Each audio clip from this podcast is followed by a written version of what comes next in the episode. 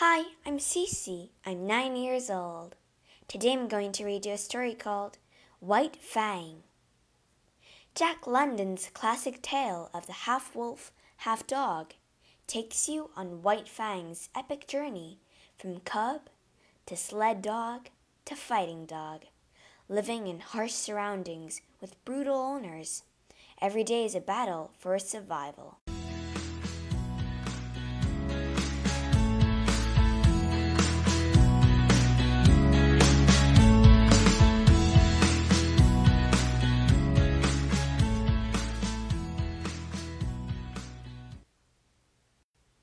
Chapter 1 The Cub While his eyes were still closed, the little cub knew his mother, who gave him food, warmth, and love.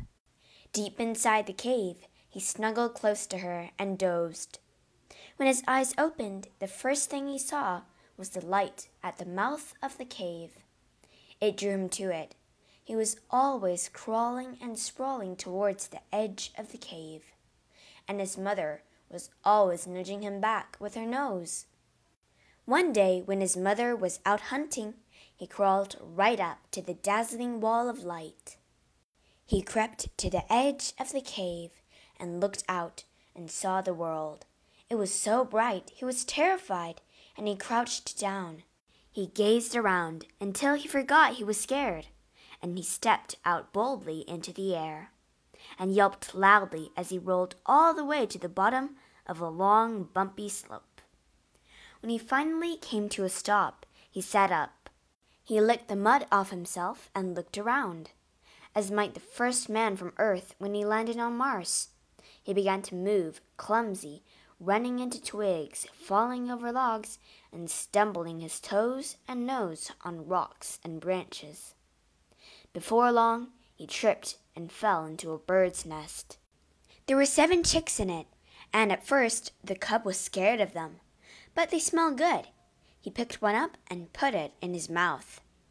It was delicious meat, and he didn't stop until he had eaten all seven.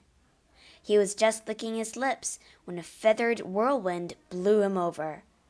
It was the furious mother of the chicks who pecked and pecked at him until he turned and fled. The cub ran and ran until he came to a clearing and lay down. He was tired. Suddenly he wished for his mother, so he started to look for the cave, feeling lonely and helpless and lost. He had stumbled a few places when a strange creature with flashing yellow eyes appeared. A weasel! With a cry, the weasel rushed at him. He felt teeth sink into his throat. Snarling, the cub scrambled back. But the weasel held on, and the snarl became a whimper. The little cub would have died, but at that moment his mother came bounding up. The weasel let go of the cub and leaped at the she wolf. With one flick of her head, the she wolf flung the weasel into the air and caught it in her jaws. She nuzzled her cub and licked his cuts, as happy to find him as he was to be found. After eating the weasel together, they trotted home to their cave. Soon after that, the cub began to go out hunting with his mother. He knew the laws now eat or be eaten. So he ate creatures that flew into the air, or ran away, or faced and fought him.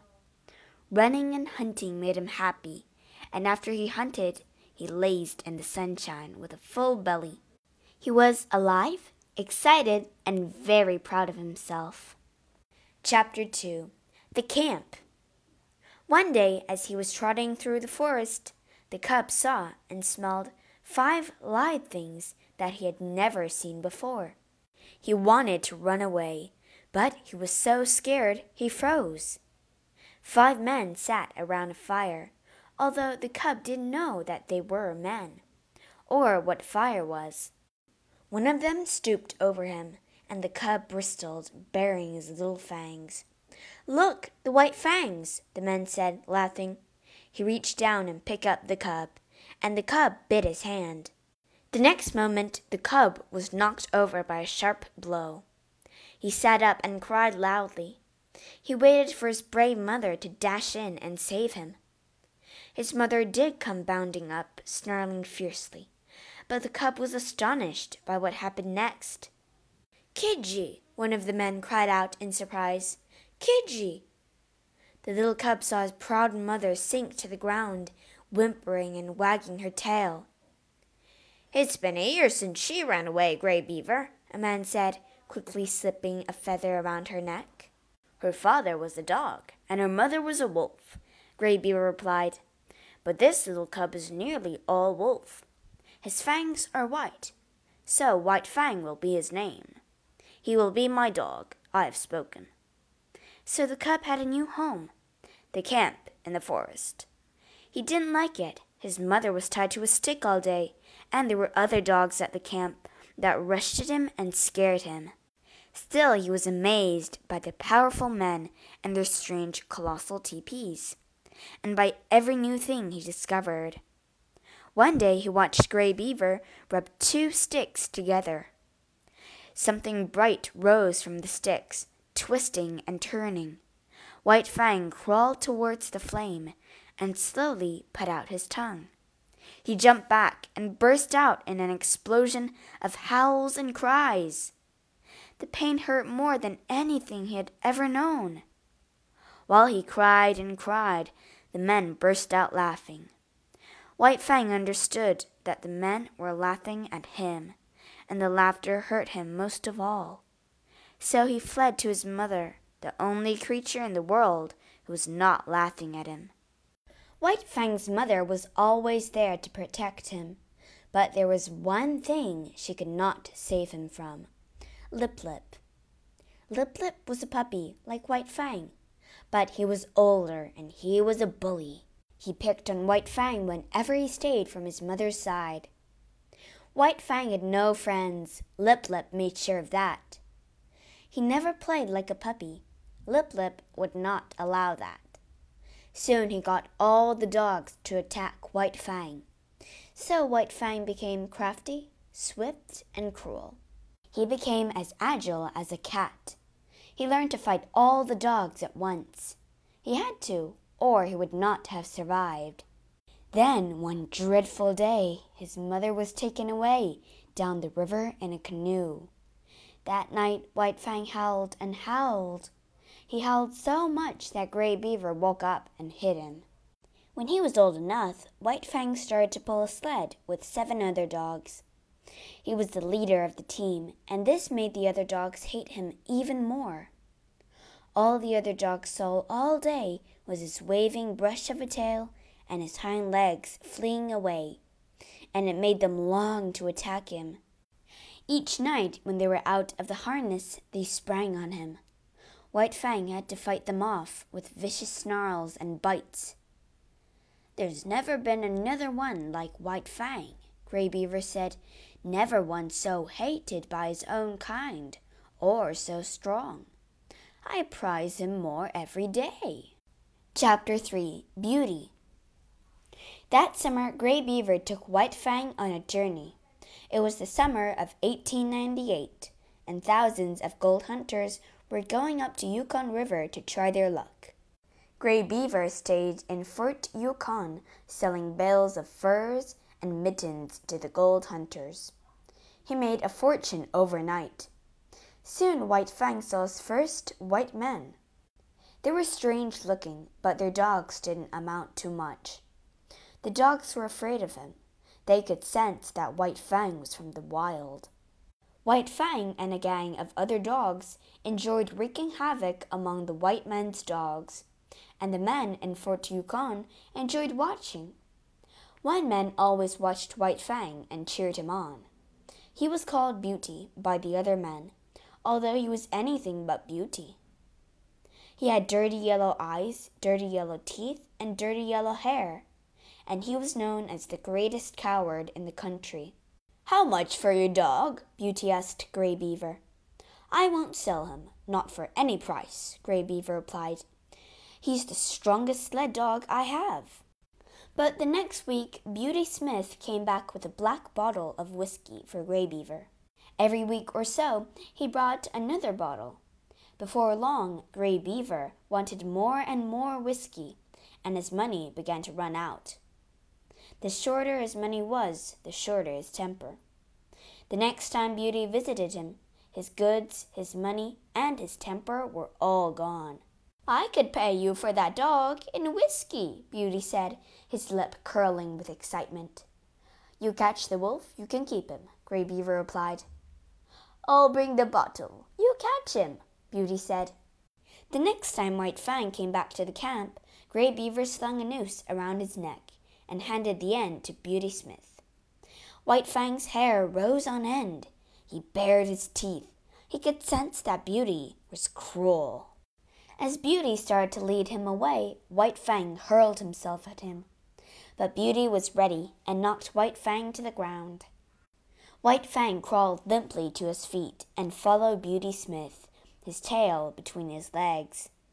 At home, Beauty tied him up and went to bed. Once he was asleep, White Fang bit through the rope in seconds and trotted happily back to his master. The next day, Grey Beaver took him straight back to Beauty and White Fang got a terrible beating. That night he ran home to Grey Beaver again.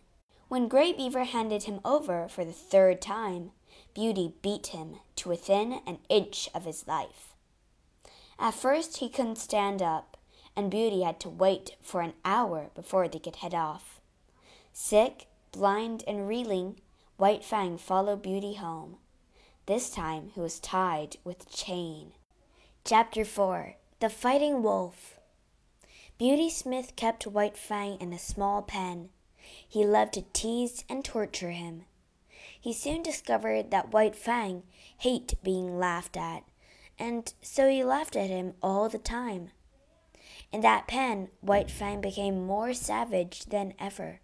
He hated the chain that bound him, the men that laughed at him, and the dogs that came and snarled at him. Most of all, he hated Beauty Smith. There was a reason why Beauty Smith was making White Fang so angry. One day he brought a crowd of men to the pen. Beauty entered, club in hand, and slipped the chain from White Fang's neck. Then a huge dog, a mastiff, was thrust into the pen. White Fang had never seen a dog like it. But now, at least, he could unleash all his hatred.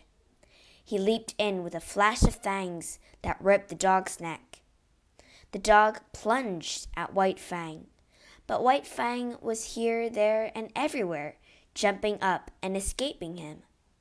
Come on, White Fang! Beauty roared. In the end, the mastiff was dragged out by its owner. White Fang had won. The men paid their bets to each other, and coins clinked in Beauty Smith's hand. Beauty Smith quickly brought more dogs to fight White Fang. He never lost his footing, and he had a lightning quickness. He won every fight, and every fight was a fight to the death. Before long, White Fang was known far and wide as the Fighting Wolf. That autumn, Beauty Smith took White Fang north on the steamboat, and people paid money to look at him and poke sticks through the bars of his cage. When he wasn't being prodded and scared at, White Fang fought. He fought dogs, wolves, and once a full grown lynx. Then there were no more animals strong enough to fight him, until a man came to town with a bulldog. For a week, the promised fight was the talk of the town. Chapter 5 To the Death Beauty Smith slipped the chain from White Fang's neck and stepped back. For once, White Fang did not attack. He stood still, his ears pricked up. Come on, Cherokee, someone shouted. Come on, White Fang, Beauty yelled. The bulldog's owner pushed him into the ring and he growled. White Fang's hair stood up on end. He had never seen a dog like this but with a cat like swiftness, he slashed with his fangs at the bulldog's ear. Cherokee followed after White Fang, but White Fang sprang in again, slashed again, and got away untouched. Still, his strange enemy only followed him slowly around the ring. White Fang danced and dodged, leaping in and out, biting the bulldog. The bulldog just followed him slowly. Sooner or later, he would get his teeth around White Fang's neck, and then he would win the battle. Do it, Cherokee! the men shouted. Come on, Cherokee! White Fang rushed again at Cherokee. This time he hit him so hard he was thrown into the air. For the first time in his fighting life, he lost his footing. He fell onto his side, and Cherokee's teeth closed on his throat. White Fang sprang to his feet and toured wildly around, trying to shake off the bulldog. Around and around he went, barking madly and trying to shake off the great weight. But Cherokee shut his eyes and held on. The bulldog was slowly throttling White Fang. He fell to his side and lay still, panting for breath. It looked as if the battle was over. Then Beauty Smith began to laugh, and White Fang went wild with rage. He got to his feet and stumbled madly around. But Cherokee still held on. Cherokee! Cherokee! Cherokee! shouted the crowd, and Cherokee thumped his tail. When Beauty saw White Fang's eyes began to close, something snapped inside him. He jumped into the ring and began to kick him savagely. Just then a stranger jumped out of the crowd. You coward, you beast, he shouted, landing Beauty with a punch. Beauty Smith lurched at him, so he punched him again, and Beauty fell back. Come on, Matt, lend a hand, he called to his friend, and the two men jumped into the ring to help White Fang. They tried to loosen the dogs, but the bulldog's jaws were locked on to White Fang's throat. Beasts, he said to the onlookers, won't at least some of you help? But the crowd only cheered him sarcastically. Still, he got his revolver between the jaws of the bulldog and slowly pried them apart. Very slowly, he managed to pull White Fang's mangled neck free. As Cherokee was dragged away, White Fang sank down into the snow. His eyes were half closed, and he looked as if he had been strangled to death. He's just about in, Matt said, but he's breathing all right. Beauty Smith was on his feet again. Say, how much is a dog worth, all mangled like that? the stranger asked. About a hundred and fifty dollars, someone called. Then that's what I'm going to give you for him, the stranger told Beauty. Beauty Smith put his hands behind his back. I ain't a silling, he said. Oh, yes, you are, the man replied, because I'm buying. Here's your money. The dog's mine. I am a man. I've got my rights. You are not a man. You are a beast the man snapped at Beauty. Do you want the money, or do I have to hit you again? I'll have the law on you, Beauty said. If you open your mouth, I'll hound you out of town. Understand? Yes, Beauty muttered. Yes, what? Yes, sir, Beauty snarled. Who is he? A man in the crowd whispered. Weedon Scott, someone answered, a mining expert. He's in with all the big wigs. If you want to keep out of trouble, you'll steer clear of him. So Beauty Smith stumbled away, cursing to himself, and Weedon Scott took White Fang home. Chapter 6 A New Life It's hopeless, Weedon confessed. He and Matt were looking out of their cabin at White Fang. Matt shrugged. Together they watched White Fang on the end of his tether snarling and bristling. He's a wolf, and there's no taming him, Weedon said. We've had him for two weeks, and he's wilder than he's ever been. What can I do? Turn him loose, Matt said, and take a club with you? So Weedon went over to White Fang and loosed the rope from around his neck. White Fang could hardly believe it. Since he had belonged to Beauty, he had not known a single moment of freedom. There, there, Weedon said soothingly. I'm not going to hurt you. But White Fang was suspicious. Something was going to happen. He bristled and showed his teeth. The man's hand came out and touched his head. White Fang snarled menacingly and sank low to the ground. But the hand stayed on his head. White Fang sprang up. Ah!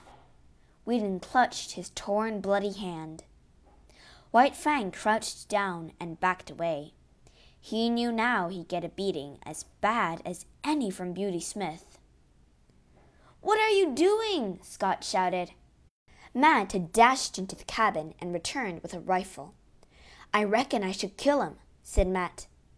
White Fang had jumped up and was now snarling with blood curdling viciousness at Matt. The two men stared at him. Wherever the rifle pointed, White Fang leaped away from it. Well, look at that, Matt said. That dog is just too intelligent to shoot. White Fang waited for his punishment. He knew it was coming now. With his hand bandaged, Weedon walked up to him and sat down a short distance away. He had no club in his hand. Weedon began to talk, and the hair rose on White Fang's neck. He growled. But Weedon talked to White Fang as he had never been talked to before, soothingly and gently. In spite of himself, White Fang began to be less afraid. After a long time, Weedon stood up and went into the cabin. White Fang expected him to return with a gun, but he came back with a small piece of meat and tossed it onto the snow. White Fang's body was tense, ready to spring away from a blow.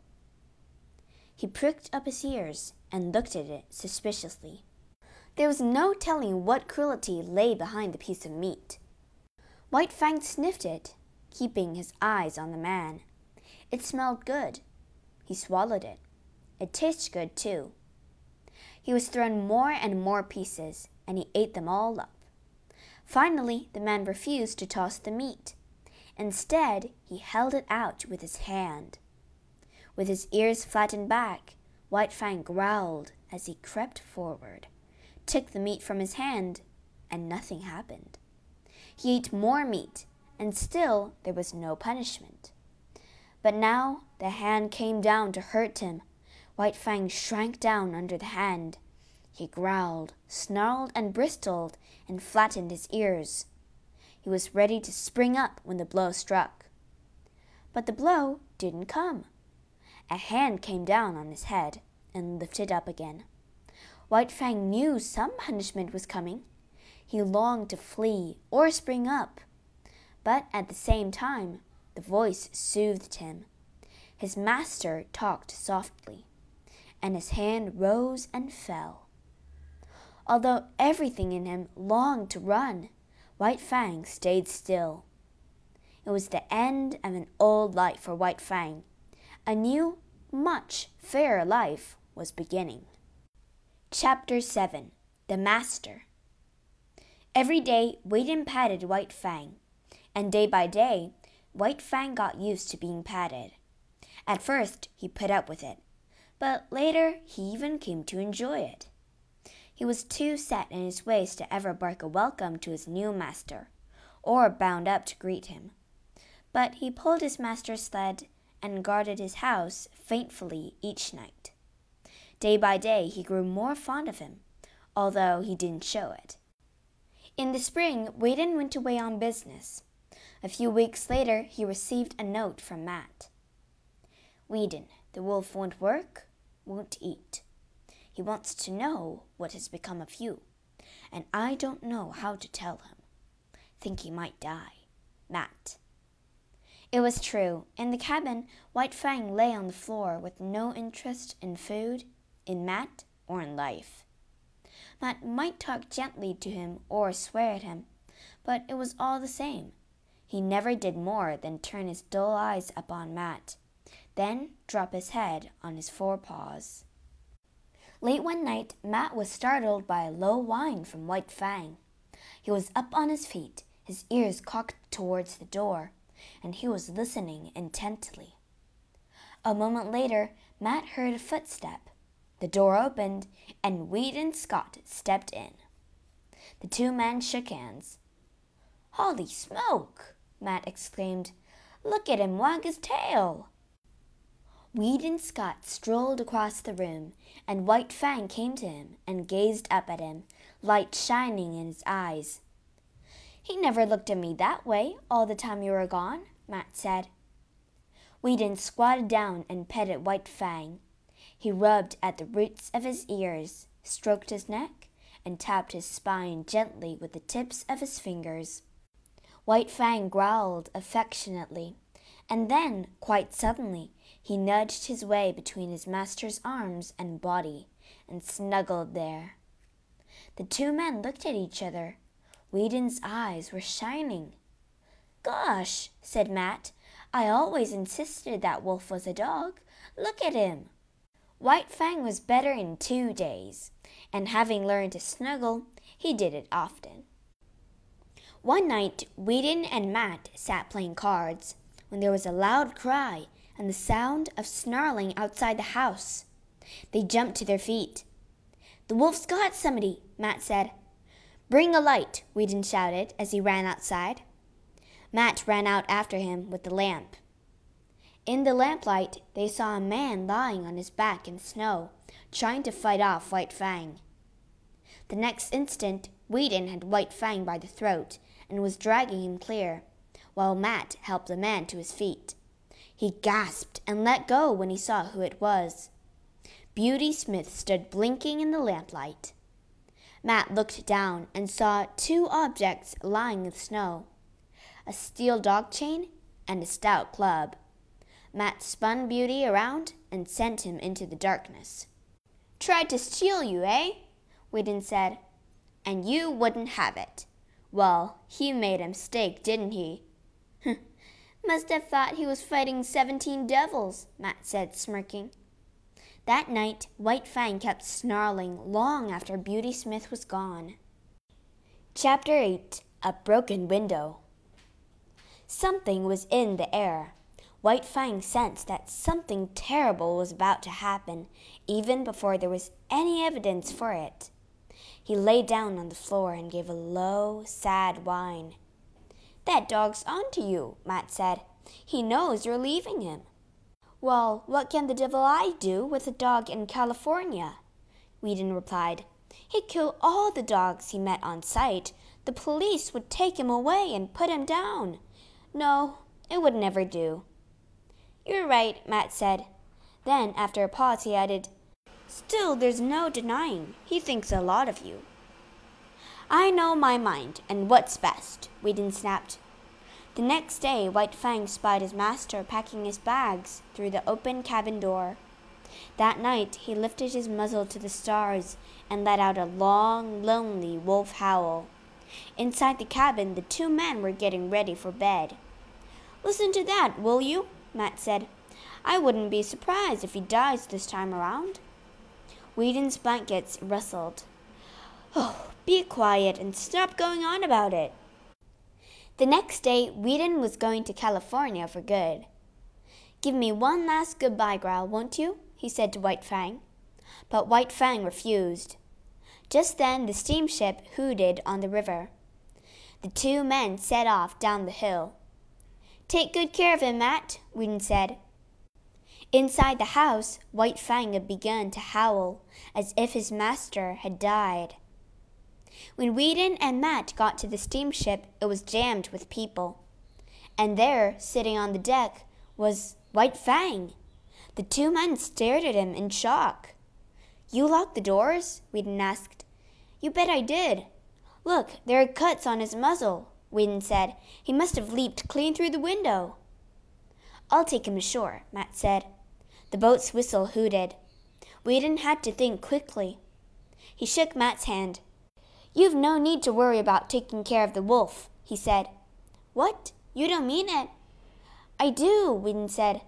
A minute later, Matt stood on the shore as the ship set off down the river. He won't like the climate, Matt shouted. Just make sure you clip his hair in the summer. Weedon bent over the wolf standing beside him, patted his head, and rubbed his ears. Now growl, he said. Chapter 9 The Sleeping Wolf When the steamer arrived in San Francisco, White Fang was terrified. Cable cars hooted and clanged and screeched down the streets.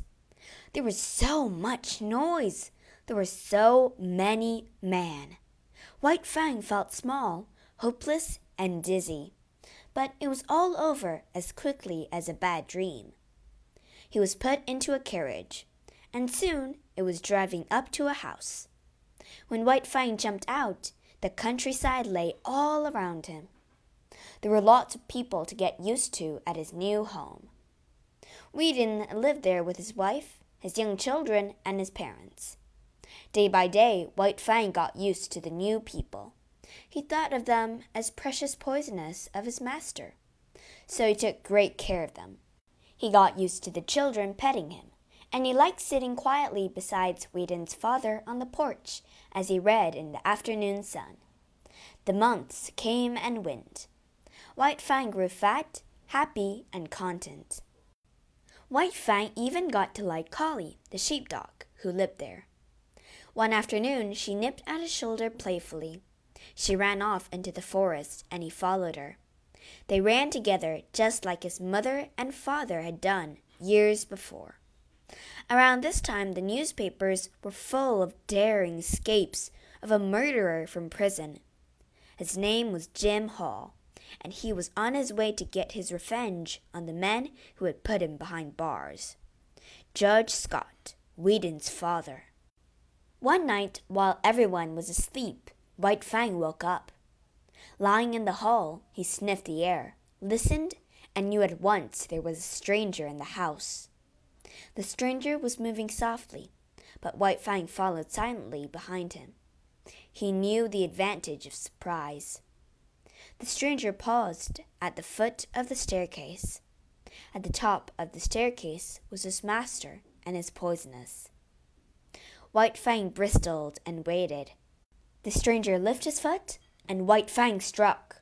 He jumped through the air and landed on the stranger, burying his fangs into his neck. The house awoke to what sounded like a battle of devils downstairs. Shots were fired, a man screamed in horror, Ah! And the staircase was flooded with light. In the middle of the floor, a dead man was lying. Jim Hall, Scott said grimly. White Fang, too, was lying on the ground. His eyes were closed. He's all out, Weedon muttered. We'll see about that, Judge Scott replied, reaching for the telephone. Frankly, he has one chance in a thousand, the surgeon announced, looking down at White Fang. Three broken ribs, one that's pierced his lungs, and three bullet holes clear through him. He mustn't lose any chance he has, Judge Scott said. Spare no expense. For three weeks, White Fang clung to life. He lay with his eyes closed, dreaming. He dreamed he was in the cave with his mother, or that Gray Beaver was looking down at him, or he was back in Beauty Smith's pen, terrified. He whimpered as he dreamed of the city. At last, his bandages were taken off. The whole family gathered to look as White Fang rose slowly to his feet. He fell down several times, but at least he stood on his four legs. We'll have to learn how to walk again. He might as well start now, said the surgeon. So White Fang trotted outside. Collie lay by the stables, with six pudgy puppies playing around her in the sun. White Fang looked on, amazed. The master shoved one little puppy towards him. He looked at the puppy sprawled in front of him. Their noses touched, and he licked the puppy's tiny face. Weedon and his family clapped, but White Fang was puzzled. He lay down, and all the puppies came to him. He let them clamber and scramble and tumble over him, and then he lay, with half shut eyes, drowsing in the sun.